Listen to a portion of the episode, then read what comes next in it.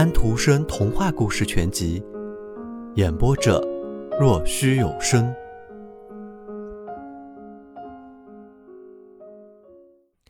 不管他多么小，他总是赶过路的了。而且对这么样一个小孩，路程还不算短。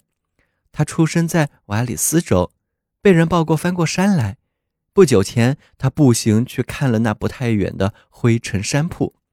这山铺。在积雪覆盖、闪闪发光的白色的处女峰前的空中，像一块银沙一样。他曾去过格林德尔瓦尔德的那巨大的冰川，但是那是一段十分令人悲哀的往事。他的母亲就是死在那里的。外祖父说：“小鲁迪在那里，失掉了他童年的欢乐。那时小男孩还不足一岁。”他笑的时候比哭的时候多，他的母亲这样写过。可是自从他落到冰缝中去之后，他的心思完全变了。外祖父很少谈到这一点，然而山里所有人都知道这件事情。我们知道，鲁迪的父亲曾经是邮差，屋子里的那条大狗当年一直跟着他往来于新普朗和日内瓦湖之间。瓦里斯州的罗纳山谷里还住着他父亲的亲戚，叔叔是一位捕羚羊的能手，也是一位有名的向导。鲁迪失去他的父亲的时候还不到一岁，母亲很想带着自己的孩子回到伯尔尼山地自己的亲属家里。他的父亲住的地方离开格林德瓦尔德只不过几个小时的路程。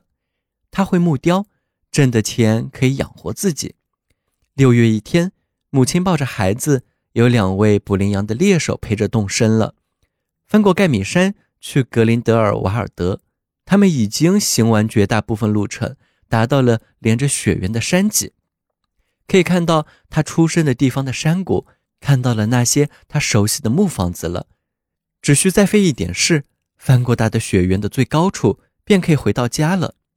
新雪覆盖了雪原，遮挡住了一个裂缝。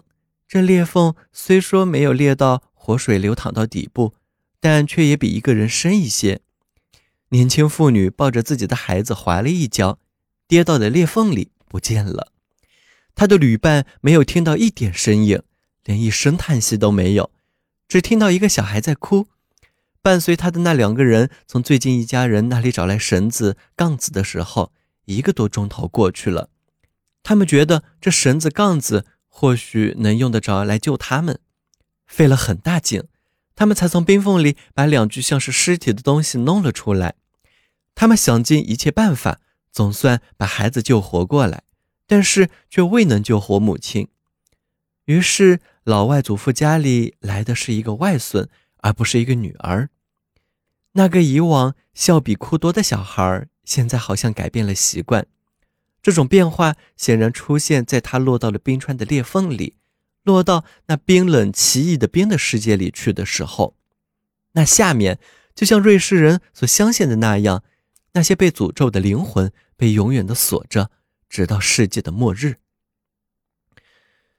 原是急速奔流的水，现在冻结和被挤压成绿色明亮的冰块，冰川铺在大地上，一大块冰堆到另一大块冰之上。在下面深处急速地奔流着由融化了的雪和冰形成的激流，激流经过的地方有许多深洞和巨大的裂缝，是一座奇异的水晶宫殿。在这座宫殿中居住着冰姑娘、冰川女王。她，这位屠杀者，这位破坏者，一半是空气的孩子，一半是河的强大的统治者。因此，她能够以羚羊的速度。飞奔到雪山的最高的顶上，能在下面急速流过的河边的杉树细枝上摇曳，能从一块山崖跳到另一块山崖上。雪白的长发和蓝绿的长裙随着她的身躯飘动，这长裙就像瑞士的深邃的湖泊中的水一样闪闪发光。他说道：“毁灭，坚持下去，我就是威力。一个可爱的孩子。”从我手中被偷走了，一个我亲吻过，但却没有把他吻死的孩子。他又回到了人们之中。他在山上看羊，不断往上爬，总是往上爬。他离开了大家，但没有离开我。他是我的，我要把他抓回来。他请司长眩晕的精灵去负责这项使命。那时是夏天，昼夜流兰香生长得很茂盛。那一片绿对冰姑娘太炎热。司长眩晕的精灵飞起来又落了下去。来了一个，来了三个。眩晕有许多姐妹，一大群。冰姑娘从许多位当中选了强有力的那位。这些司长眩晕的精灵，在屋里屋外都可以施展威风。他们坐在台阶的栏杆上，坐在钟塔的围栏上。他们像松鼠一样顺山岩奔跑，跳到山岩之外，像溺水的人踩着水一样踩着空气，把他们的牺牲品游了出来，游到深渊中去。司长眩晕的精灵和冰姑娘都像珊瑚虫捕捉身边的一切在动的东西一样捕捉人类。司长眩晕的精灵现在便要去捕捉鲁迪了。司长眩晕的精灵说道：“让我去捉他，我搬不到。那只该死的猫把他的本领传授给了他。那个小人儿有一种本事，让我接近不了他。这小鬼垂悬在一根伸到深渊之外的树枝上的时候，我够不着他，我没法去搔他的脚底板，也不能让他在空中猛地掉下去。我不行。”冰姑娘说道：“我们可以的，你或者我。”我我，不行不行！传到他们耳中这样的声音，就好像是教堂钟声在山里的回声。但是那歌声、那话语，是大自然的精灵、阳光的众女儿的柔和、慈善和美好的协调的混声合唱。他们每天黄昏的时候，在群山之巅围成圈玩耍，把他们的玫瑰色翅膀伸开，这些翅膀又随着太阳的下沉变得更红更红。高耸的阿尔卑斯山在燃烧，人们把它叫做阿尔卑斯的火焰。太阳落下去了以后，阳光的众女儿又退入山顶，在皑皑白雪中栖息，直到太阳升起。这时，它们便又爬起来。它们特别喜欢花儿、蝴蝶和人类，在这些人和物中，它们特别疼爱小鲁迪。他们说道：“你们抓不到它，你们抓不到它。”冰姑娘说道：“更大更强的，我都抓得到。”于是，太阳的众女儿们唱了一首讲一个游途人的歌。旋风把她的帽子吹脱，急速的吹掉。风可以吹走躯体，但却吹不走本人。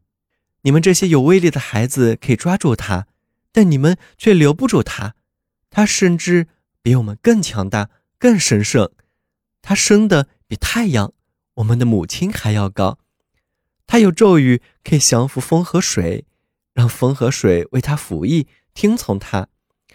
你们释放出沉重压迫的重力，而他升起的更高。那钟一般的清脆的合唱声就这么好听。每天早晨，阳光从外祖父屋里唯一的小窗子照进去，照着那安静的孩子。阳光的女儿们亲吻着他。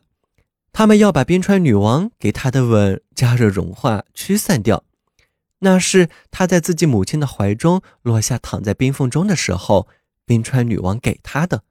后来他又奇迹般的得救了。